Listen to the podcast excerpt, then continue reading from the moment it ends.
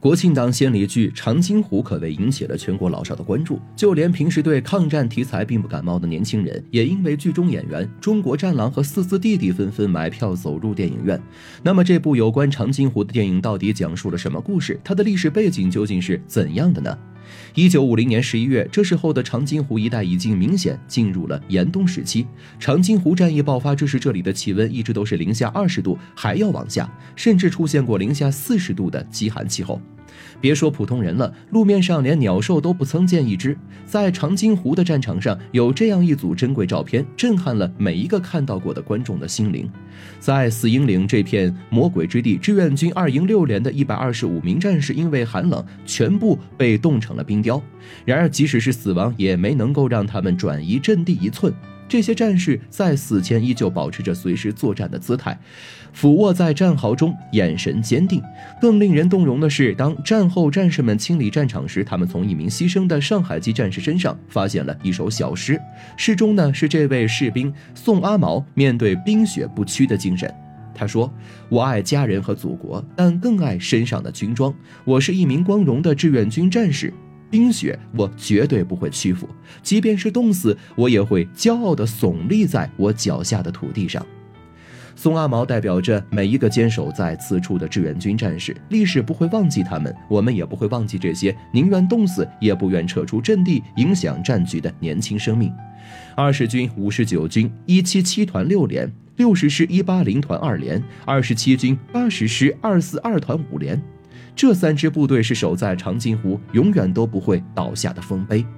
位于朝鲜东北部盖马高原上的长津湖是朝鲜以北地区最大的湖泊。发源于黄草岭的长津江，在向北径流后，与柳潭里和下碣隅里之间，最终形成了长津湖。而长津湖水的终点就是鸭绿江。再来看它的位置，盖马高原这座高原被人们称作朝鲜的屋脊，是最高的地方，平均海拔将近一千两百米。因为是玄武岩台地地貌，所以无法另辟蹊径，只能够在狭窄天然的道路上，在山谷中穿行。而此处气候恶劣程度非同一般，零下十几度是家常便饭，最寒冷的时候可以达到零下四五十度，连鸟兽也要挖深洞躲起来。一九五零年九月十五日，美国政府派部队登陆仁川，他们的加入直接扭转了朝鲜战局。原本已经攻入釜山附近的朝鲜人民军接连遭遇重创，开始节节败退。另一边，联合国军趁机占领了汉城。当时的美军可谓下了血本，飞机大炮投入不知多少。据战后描述，朝鲜的几座山头都被美军的飞机大炮轰平了。许多山上的树木草长也被战火烧秃了。十月初，美军一度在三八线徘徊，甚至越过了三八线，沿东西海岸继续进攻，企图把战火燃到中国边境。十月二十日，联合国军队又攻占了平壤。在中共中央的号召下，一九五零年十月十九日，中国人民志愿军秉着抗美援朝、保家卫国的宗旨，横跨鸭绿江奔赴到了朝鲜战场。刚抵达目的地的志愿军很快就投入到了第一场战斗中。这场战役的战场就设在长津湖一带的黄草岭。我方作战部队为志愿军第四十二军，而敌方是美军陆战一师以及南朝鲜首都师。经过十四天的苦战，四十二军最后选择保存军力，主动撤离。另一边，自以为在在黄草岭一战中得意的美国大兵越过战线，继续向北进军长津湖，但等待他们的其实是志愿军早已埋伏好的陷阱，诱敌深入。关门打狗一直以来都是我军屡用不爽的战斗策略。这里需要说一下长津湖战区的几处关键作战位置。长津湖的地势形态可以从东西南三个主要方向来了解。星星里、柳潭里、下碣隅分别有三个重镇，以倒三角分布在长津湖的周围。其中下碣隅在向南一带的交通线路上还坐落一个小镇古土里，这里可是关键阵地，位于黄草岭北路。美军若想攻入长津湖，必然要经过此地。十一月初的时候，以美军为首的联合国军开始向北进犯，其中美军陆战一师与陆军七师第三十一团从黄草岭向长津湖迈进，随后分为三个集团，形成三股势力，被称为北极熊团的美军七师三十一团驻守新兴里，而陆战一师被分为两队，一队是一师师部直属部队以及坦克团驻守下碣隅，一队是一师中的炮兵团和剩余两个陆军团驻守柳潭里。一九五零年十一月二十三日是西方重要的一个节日——感恩节。对于这些美国大兵来说，他们不愿在这天走上战场，因为这些人认为，如果在这天死了，那他们就上不了天堂。你是否会感到滑稽？奉命武装干预别国战争，难道就可以上天堂了吗？不过，不管怎么样，朝鲜战场上算是迎来了一次难得的喘息，没有了飞机轰鸣声，也没有了枪炮声。美国大兵在过节，但志愿军与朝鲜人民军可不过这样节。所以，当美国士兵喝着香槟、吃着火鸡的时候，另一边的长津湖呢，却一直处在紧张的气氛中。我方投入志愿军第九兵团秘密入朝，这支部队原本是驻守在东南沿海一带的劲旅，是要解放台湾地区的主力部队，因为军事紧急，这才被调到朝鲜。第九兵团分为二十二、十六、二十七军三支部队，他们昼伏夜行，穿过雪山和密林，一路长途跋涉，翻山越岭，在神不知鬼不觉的情况下，秘密潜入了柳潭里。新兴里地区，其中二十军和二十七军前身为第三野战军王牌精锐，由他们作为主力军，在长津湖地区设下天罗地网，只等美国大兵自投罗网。为保险起见，第二十六军作为预备队潜伏在长津湖东侧，随时待命。中美两军将迎来的是一场残酷的战斗。此时他们还不知道，长津湖一役成为了抗美援朝历史上著名的战役之一。虽然战后双方都宣称自己获得了胜利，但因为过于惨烈，导致很长时间里都不愿被提及。那个时候，志愿军刚刚打完了第一次战役，彼时联合国军依然觉得此时的中国只是象征性的派兵出战，并没有放在眼里。而且面对中国人民志愿军，他们几乎集中了所有火力，打算一次性解决和中方的战斗，还宣称要在十二月底全面占领朝鲜，结束战争。十一月二十七日，一场大雪覆盖了朝鲜东线战区，当地气温降到了零下三十几度。此时，美军第一师和第七师已经进入长津湖地区，部队人数庞大，犹如一条在山路中蜿蜒的巨蟒，一路延伸近五十公里。下午十八时三十分，一声嘹亮的冲锋号打破了山谷中的寂静。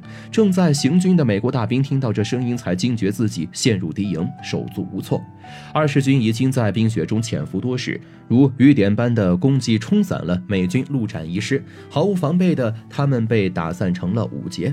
要知道，陆战一师是麦克阿瑟手中的得意部队，这把美利坚之剑自太平洋战争以来就一直以王牌部队自居，因此他们很快反应过来，开始疯狂的对垒。经过一夜的激烈战斗，山谷之中已经堆满了尸体，在鲜血和冰雪的覆盖下，分不清是志愿军还是美国士兵。战斗打响后，黄草岭这里上演了令人动容的一幕。本该随着冲锋号跃起杀敌的六十师一八零团二连却毫无反应。等到战士们打扫战场时，才发现原来在极度严寒之下，这些埋伏在冰雪中的一百二十五名战士已经活生生的被冻死在了阵地之上。后来难逃的美军看到他们的时候，还以为埋伏在此处部队，他们手中死死的握着钢枪，一直保持着备战姿态，谁知竟然已经成为了一座座冰雕。在对战中，美军已经开始将目光锁定到了长津湖西南山脉中的咽喉之地死鹰岭。对于拥有大量重装备的陆战一师，这里可是他们唯一的退路。一旦被志愿军攻陷，那他们将会退无可退，只能够束手等死。所以，这也意味着死鹰岭将会有一场注定双方以命相搏的惨烈对战。在长津湖战役开始前，美军一直牢牢地控制着死鹰岭一带。不过，志愿军二十军尖刀部队以张义祥为首，早已趁着夜色潜入此处，放倒了他们的哨兵，顺利突破敌军一线。随后，志愿军又通过投掷手榴弹进行连续爆破式的攻击，突破了美军重机枪的布防，夺下了四英岭的控制权。不过，这只是短暂胜利，接下来他们要面对的是以走入穷巷后的美军疯狂的反扑。为了重夺。撤退之路，美军下达了死命令，要不惜一切夺回死鹰岭。数以万计的炮火将这里几乎削平。此时，敌军的飞机也来支援，不停地向我方阵地投入了大量的汽油弹。顿时，死鹰岭陷入了一片火海。一边是冰天雪地的战场，一边是敌人猛烈不停歇的子弹。对于守在阵地的二十军，比敌军炮火更难以忍受的是严寒的气候。零下三十几度的恶劣作战环境，连露在外边的皮肤都没有了知觉。几乎每个战士都有不同程。度的冻伤，甚至鼻子、耳朵被冻得轻轻一碰就会掉下来。但是他们必须死守这里，一旦美军攻下这条撤退之路，那整个长津湖的战斗将毫无意义。随着包围圈越缩越小，美军的反扑也越发疯狂。守卫战进行到第五天的时候，志愿军战士们已经冲出了战壕和疯狂的美国大兵开始了最原始的近身肉搏战。十二月一日，美方调集重型军武，再次对死英岭进行地毯式的攻击。此时，守护主峰的志愿军战士仅剩下不到六十人，全员冻伤，可他们仍旧以意志死守战场。彼时，陆战一师为了活命，只能够暂时放弃对死英岭突围，转向南逃。当初风光一时的北极熊团，在长津湖一役中，团旗被缴，团长被击毙，结局是全军覆没。而我方二十七军也付出了巨大代价，伤亡近一万人，其中半数以上都被冻伤。如今，当年缴获的那面北极熊团的团旗被收藏在北京的军事博物馆。我国抗美援朝的战斗也最终以联合国军签署停战协议而告终。长津湖一役对于整个朝鲜战局都有着重大影响。作为历史抗美援朝斗争的拐点，志愿军战士收复了三八线以北的东部地区，将战线成功推进到了朝鲜半岛中间地区，用生命为接下来的战事拼出了有利局面。而那些牺牲在战场上的冰雕连，我们永远都不。能忘记，没有他们的无畏牺牲，就没有如今安稳幸福的生活。在这里，我们要向每一位志愿军战士致敬，向每一位长津湖战役中的烈士致敬。